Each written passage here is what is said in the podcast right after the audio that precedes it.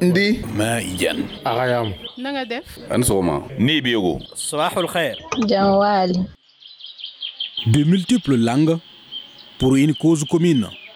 Ce multilinguisme convivial qui constitue pour le Mali une richesse culturelle et un facteur d'unité nationale a été et demeure encore une tradition vivace dont le pays est fier. Le docteur Ali Bari estime que pour se faire accepter, il faut d'abord se faire comprendre. La seule manière, de mon point de vue, et la meilleure manière de se comprendre et de s'accepter est de se parler dans toutes les langues sans interprète. C'est ce qui permet de pénétrer les cœurs et les esprits des uns et des autres. Et cela l'est encore plus quand les mêmes propos viennent d'une même personne sans intermédiaire.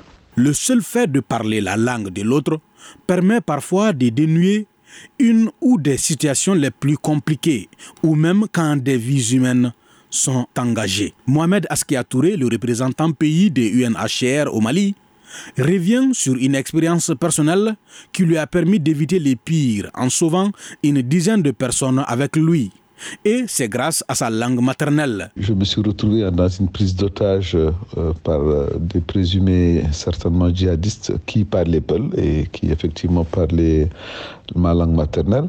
Et croyez-moi, on était une douzaine de personnes. Et le fait de pouvoir, euh, moi, m'adresser directement dans la langue qui était la leur, qui était la mienne, ça nous a sauvés d'une situation qui aurait pu passer tragique.